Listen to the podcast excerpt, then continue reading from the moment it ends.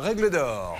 La règle d'or sur RTL. Anne-Claire. Le principe de base, lorsque l'on fait appel à un artisan, c'est que celui-ci doit faire le travail qui a été convenu et il doit le faire bien. C'est l'article 1231-1 du Code civil qui lui impose une obligation de résultat.